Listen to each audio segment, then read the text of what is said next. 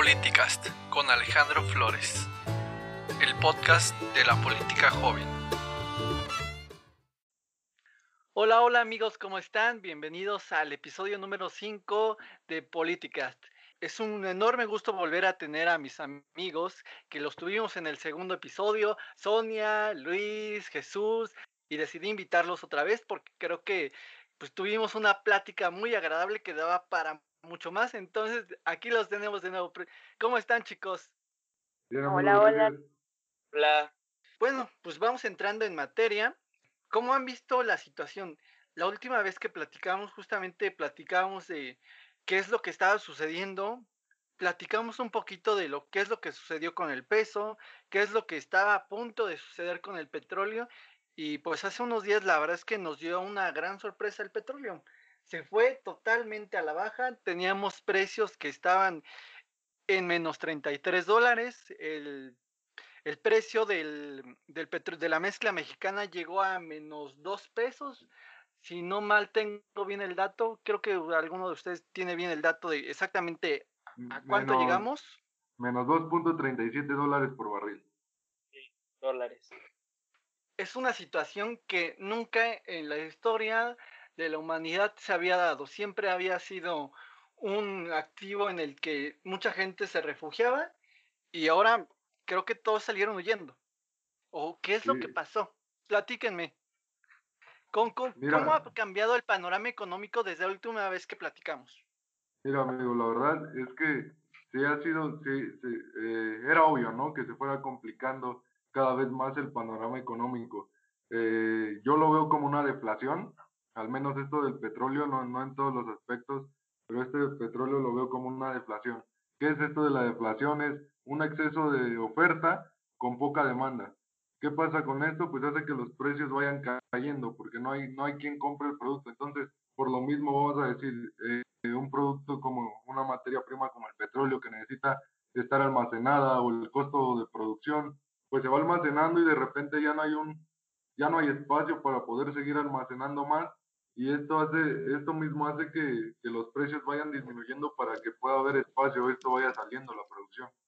Sí, totalmente de acuerdo con lo que dice Luis y aquí lo que o sea igual lo que podemos ver es que tanto en lo que es el barril de Texas y en lo que es en México pues está todo por ejemplo están los famosos futuros no este tipo de instrumentos financieros por así llamarlos eh, digamos hay un valor que se le ha asignado para, digamos, protegerse justamente de todos estos factores internos externos que pueden llegar a afectar. Y bueno, esto que vimos, eh, esta caída tanto del valor del precio del petróleo, pues justamente fue eh, una de las condiciones en las que se vio en un contrato de futuros que se vencía en lo que es en mayo. Como bien decía Luis, o sea, ante la falta de demanda, pues justamente ya no había dónde almacenarlos, ya no había quien venderlos, entonces, justamente los que tenían este tipo de contrato, este documento, por así llamarlo, que vencía en mayo, pues lo que ellos buscaban era deshacerse de ese petróleo, ya al precio que, fuera, sin que el que se había, digamos, firmado en ese documento para protegerse de estas disparidades que se pudieran llegar a ver más adelante del precio del petróleo. Es lo que yo tenía duda, si justamente era el precio actual del petróleo al que se estaba vendiendo en el mercado o si justamente eran los eran un contrato de futuro. Entonces ya me sacaron de la duda que efectivamente eran los contratos de futuro del mes de mayo y este no sé si del mes de junio. No, mire, aquí hay, aquí hay algo chistoso. El contrato, los contratos que de mayo, los que tenían los inversionistas, los que les gusta especular, vencían el 21 de abril de este mes. Entonces, por eso la caída vino desde el 17 de abril, cuando cayó a 18.27 dólares por barril.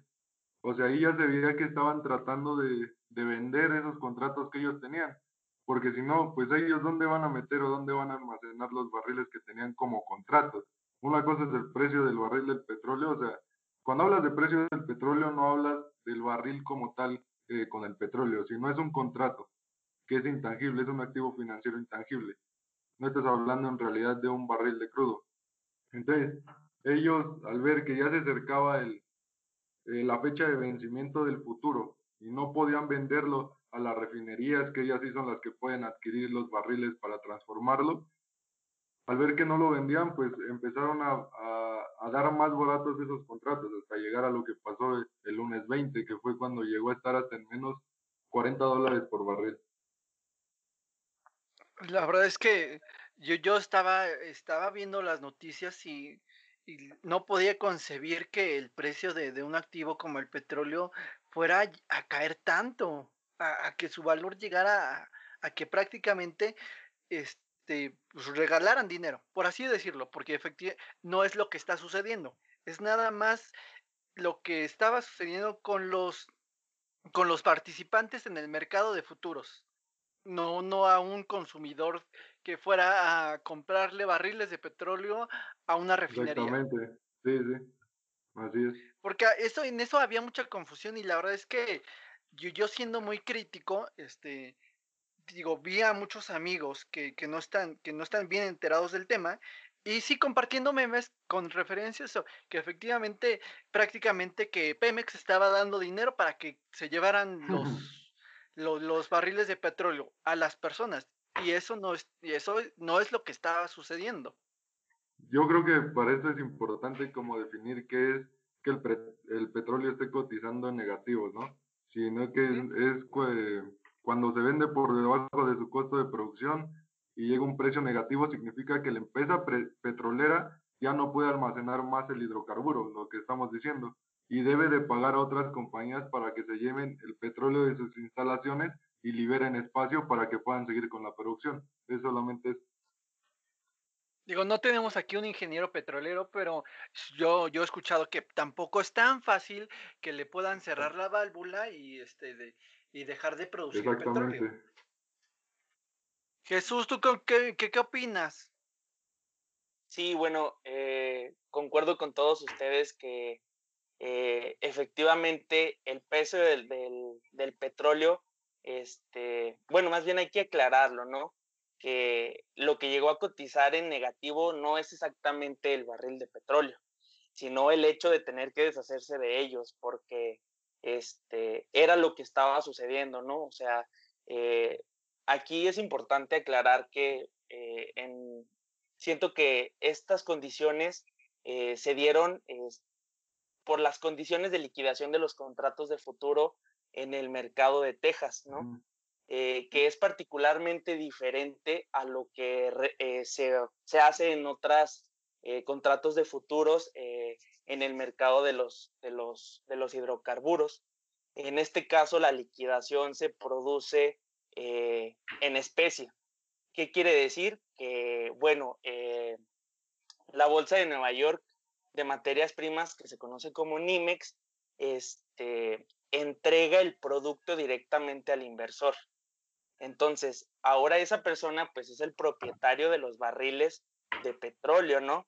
Y él tiene unos cuantos días para indicar cómo y dónde va a recibir ese petróleo que está comprando a través de los futuros. Eh, y en caso de no conseguir este, un comprador o dónde almacenar todo ese petróleo, por lo regular eh, se manda a Oklahoma, en, la localidad de Cushing, que es el almacén que está a disposición de ellos. Aquí lo que pasó es que este almacén que tiene capacidad de 76 millones de barriles estaba prácticamente lleno. Y sí, como ya lo dijeron ustedes, las personas que tenían contratos eh, que se vencían el, el 21 de abril para, o sea, que eran los contratos de mayo, este, pues entraron en pánico porque no tenían dónde almacenarlo ni a quién vendérselo. Entonces, lo que podemos observar de este efecto es que eh, este, no, este efecto no se dio en eh, el 20 de, abril, no se vio tan eh, fuerte en la mezcla del Brent, que es la de los países europeos, porque ellos, la liquidación de sus futuros es en efectivo, no es en especie como la de Estados Unidos. Entonces, en estas fechas, mientras que Estados Unidos estaba cotizando el precio de barril en los, em, en los contratos de futuros en menos 40 dólares, la, la, los contratos de futuros de, de, la mezcla europea tenían aproximadamente, eh, bueno, costaban 25 dólares más o menos este, por barril. Entonces, este, este efecto más bien fue eh, por la liquidación en, en, los contratos de futuro que tiene eh, la Bolsa de Nueva York. Muy bien, haces una precisión muy importante, que es justamente los contratos se liquidan en especie en el caso de, de la mezcla de petróleo West Texas. Pues un punto, bueno, tocó un punto muy importante, todo, todo esto hace referencia a que es un contrato futuro.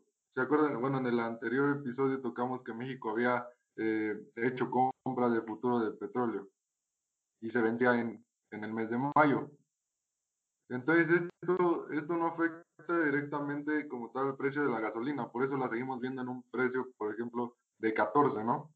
Más o menos, porque son, son contratos futuros, no es directamente lo que se está vendiendo y comprando como tal. Es un tema que creo que había mucha información de, de por parte de los medios y también un poco de desinformación por parte de, de nosotros como ciudadanos que no tenemos la información plenamente completa para, para, este, para saber qué es lo que está sucediendo en el mercado.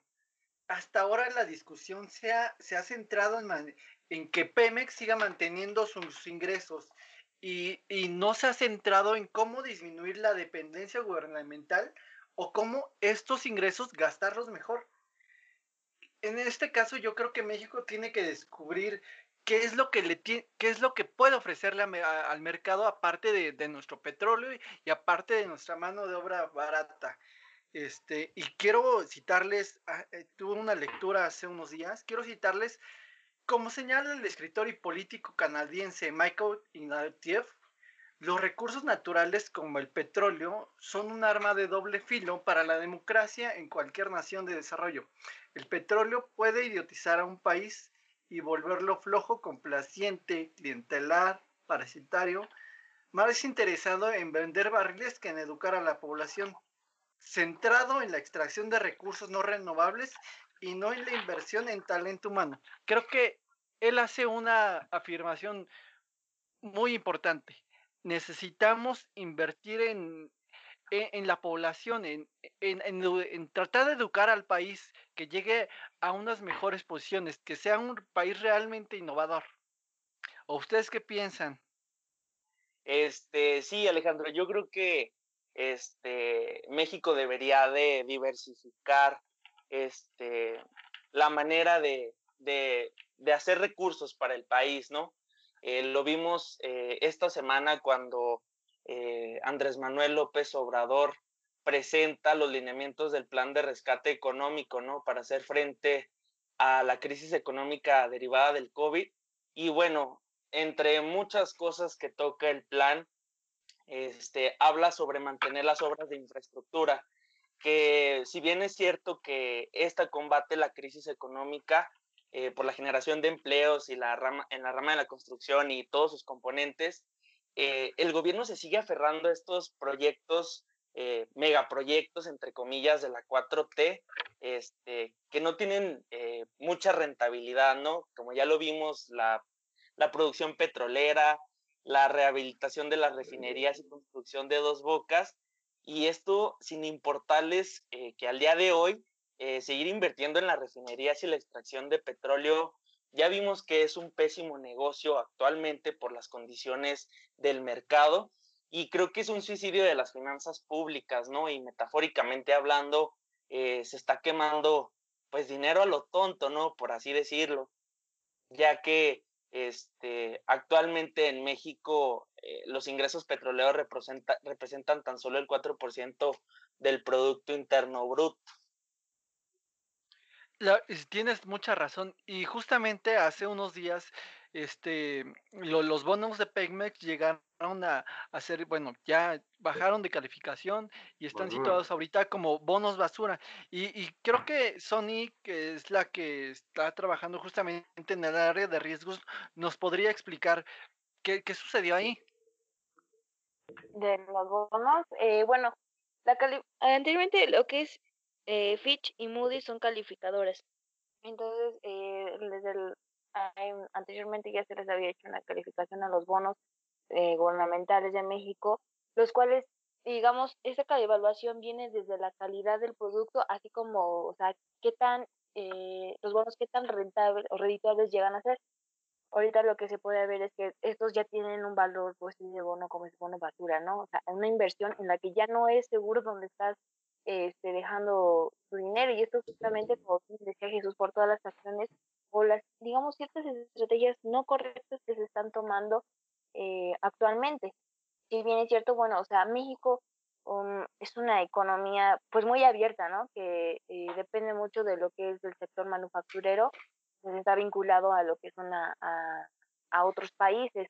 Entonces, eh, ante esta recesión que pues se está viviendo ya, eh, seremos, se puede considerar que somos o seremos uno de los países más afectados entre cómo responder, ¿no? Más adelante, porque eh, no se están tomando, digamos, aún esas, eh, esas estrategias necesarias para reactivar eh, la economía, pero impulsarla como debería ser.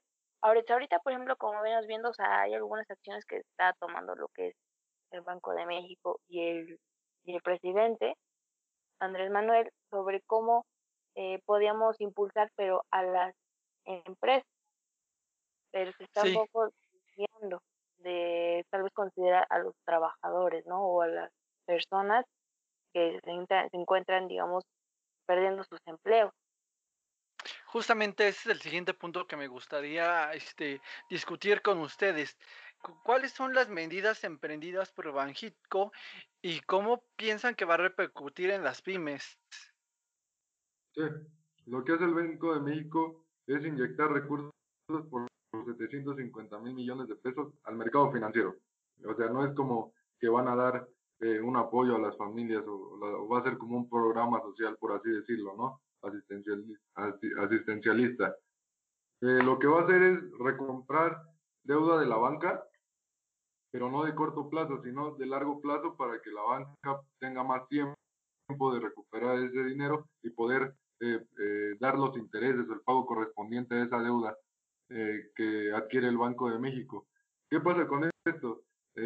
siempre desde que empezó todo, esta, todo esto del crédito, desde la Edad Media, Siempre fue así.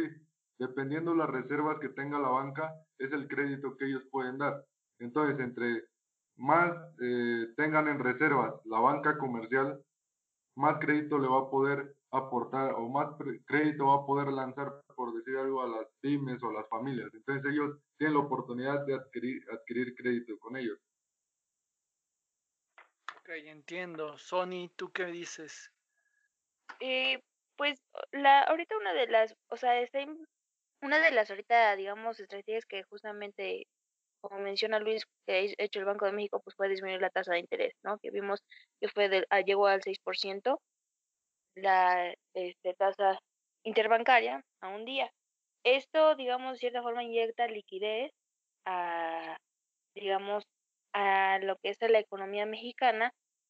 En una parte está lo que son a los bancos multidisciplinarios en el sentido de que todos estos eh, pueden otorgar crédito a las microempresas, principalmente para que estas no lleguen al cierre, porque si a estas llegan a cerrar, pues pueden afectan principalmente pues a sus trabajadores en que pues pierden aparte de trabajo, pues ya no hay tienen ese ingreso. Entonces, se puede decir que si estas son las acciones que está tomando tanto lo que es Banco de México o el gobierno, que el, lunes 27 pues van a empezar a darse lo que son estos créditos a las pequeñas empresas que eran de un monto de 25 mil pesos. Pero creo que realmente el impulso debería estar directo hacia los trabajadores. En, en la parte, o sea, apoyarlos en que su ingreso no se vea del todo afectado. Y este va a reducir, pero que no sea, una disparidad muy abrupta o que esa reducción que se destine cierta parte para lo que es el ahorro y la otra es que no pierdan su empleo.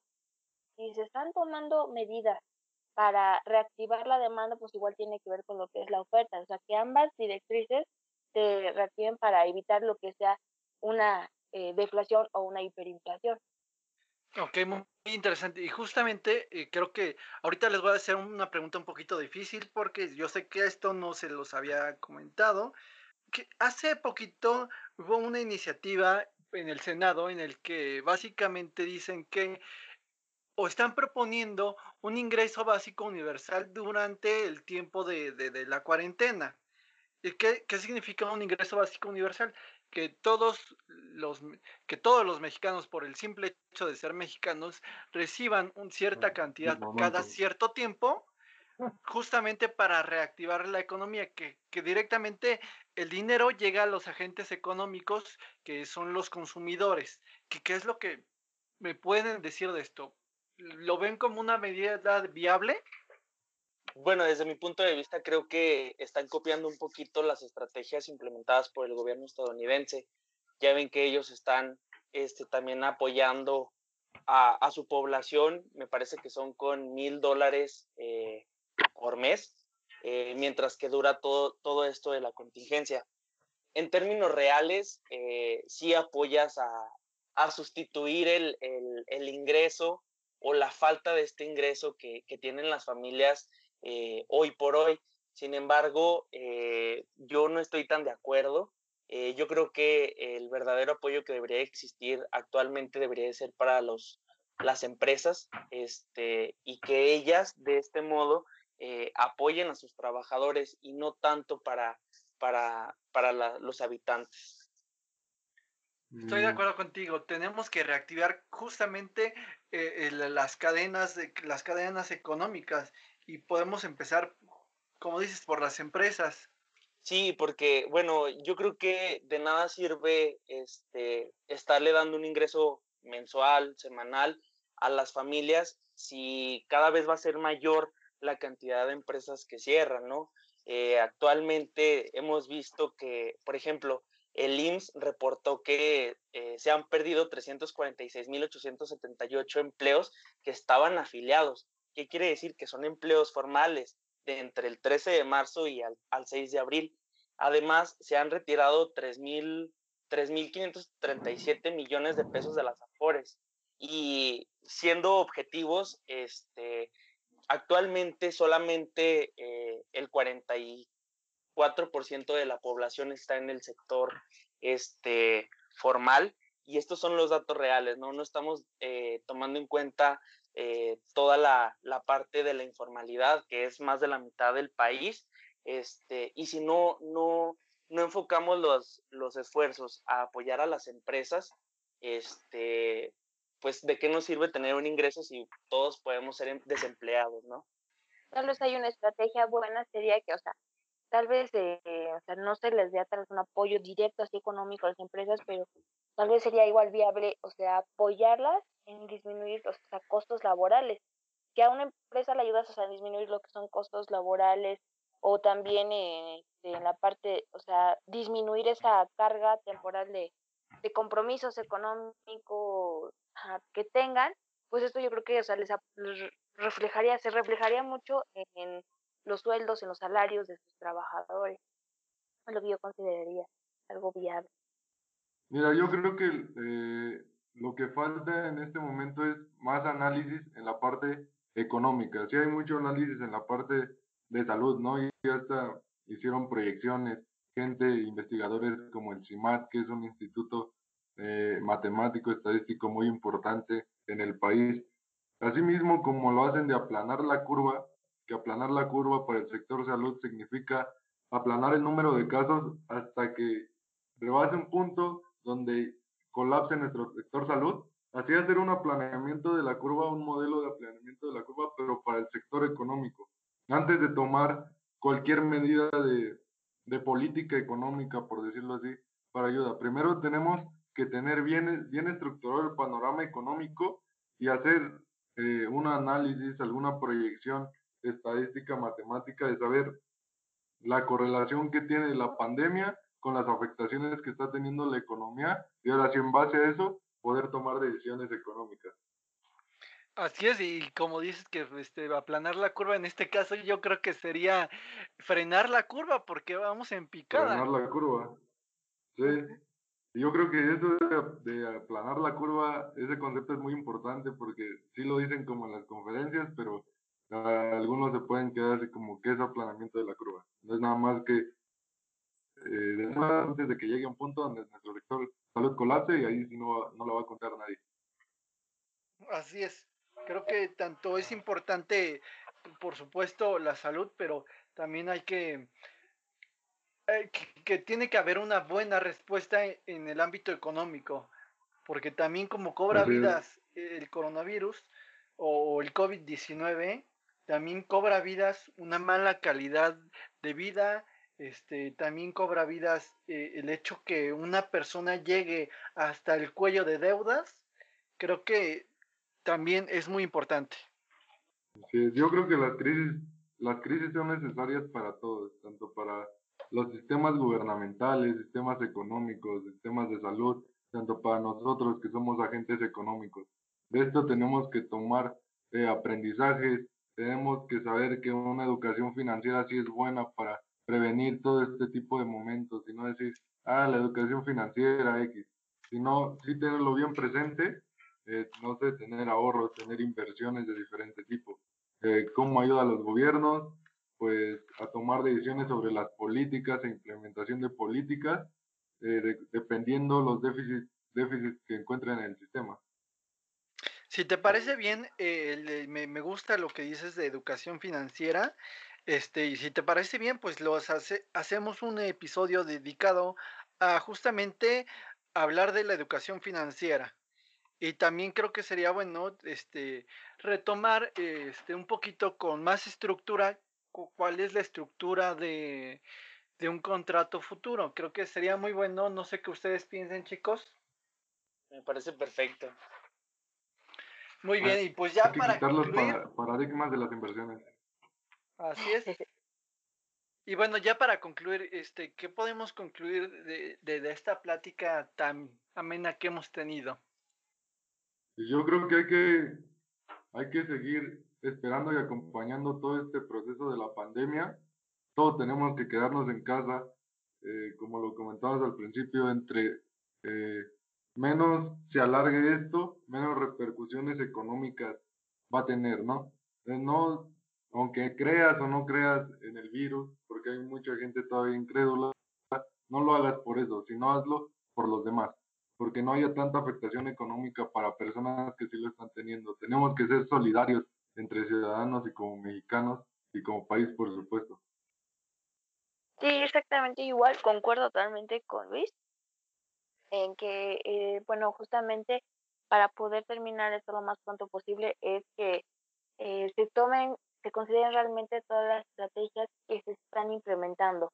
Eh, de cierta forma, mm, como bien decía el doctor Jonathan Head, el subgobernador del Banco de México, se están cambiando muchos, o, o sea, las formas cotidianas de cómo nosotros vivíamos, ¿no? Ahorita lo que se busca o se espera que una vez que termine todo esto, pues se cambie las perspectivas de que ahorita se busca implementar o acrecentar más esa cultura financiera en lo que es la parte del ahorro. Y bien, eh, también es de que algo que igual podemos considerar es de que, o sea, la inflación ya su, digamos, su medición tradicional no nos va a dirar, no nos va a decir mucho cuál ha sido ese cambio en los precios, porque pues ahorita lo que vemos es que tan solo el precio de los cubrebocas, del gel antibacterial, se han disparado mucho sus precios y estos no cotizan, o sea, directamente eh, como para influenciar en, el, en la canasta básica para determinar así la inflación o igual lo Exactamente. que la caída de, de los precios, o no caída, sino la reducción de, del consumo eh, de lo que es hotelería, lo que es todo del turismo, restaurantes, entonces, es, digamos que la inflación ya no nos va a, arrojar toda esa información que la economía mexicana está viviendo. Tan solo vimos que lo que fue el censo se tuvo que cancelar y bueno, se tomaron ahora las medidas de que tú, tú llenas, llenas tu registro en línea, pero bueno, entonces, digamos, los indicadores si tal vez no reflejan toda la información que realmente se está viviendo tocas justamente un punto muy importante. Eh, justamente, ¿quién iba a decir que actualmente en la canasta básica iban a estar los cubrebocas, el, el gel antibacterial, este, el cloro? Eh, estamos ante un nuevo panorama económico. Jesús. Sí, bueno, ya como lo dijeron eh, Sonia y Luis, las condiciones actuales hacen que las perspectivas eh, de crecimiento eh, cada vez se vean eh, menos alentadoras. ya lo dijo Banjico en, en, su reporte de esta semana. Este, son muy puntuales en la perspectiva de la, de la política monetaria. Este, hacen énfasis en, en los riesgos este, que existen actualmente y bueno, como hemos visto en anteriores eh, crisis eh, económicas, en este caso eh, asociada a una crisis de salud, e, ellas nos transforman el, el, modo en el que se, se comercia ¿no? en, en, el país y bueno, pues esperemos que esto nos ayude este, a seguir este, pues, cambiando la manera de, de hacer negocios en México y este, como ya se ha visto, ahora los e-commerce es lo que están entrando eh, en auge, ¿no? Muchas gracias, chicos. Ha sido un gustazo tenerlos otra vez platicando. Hasta luego. Es. Bye. Gracias, Bye.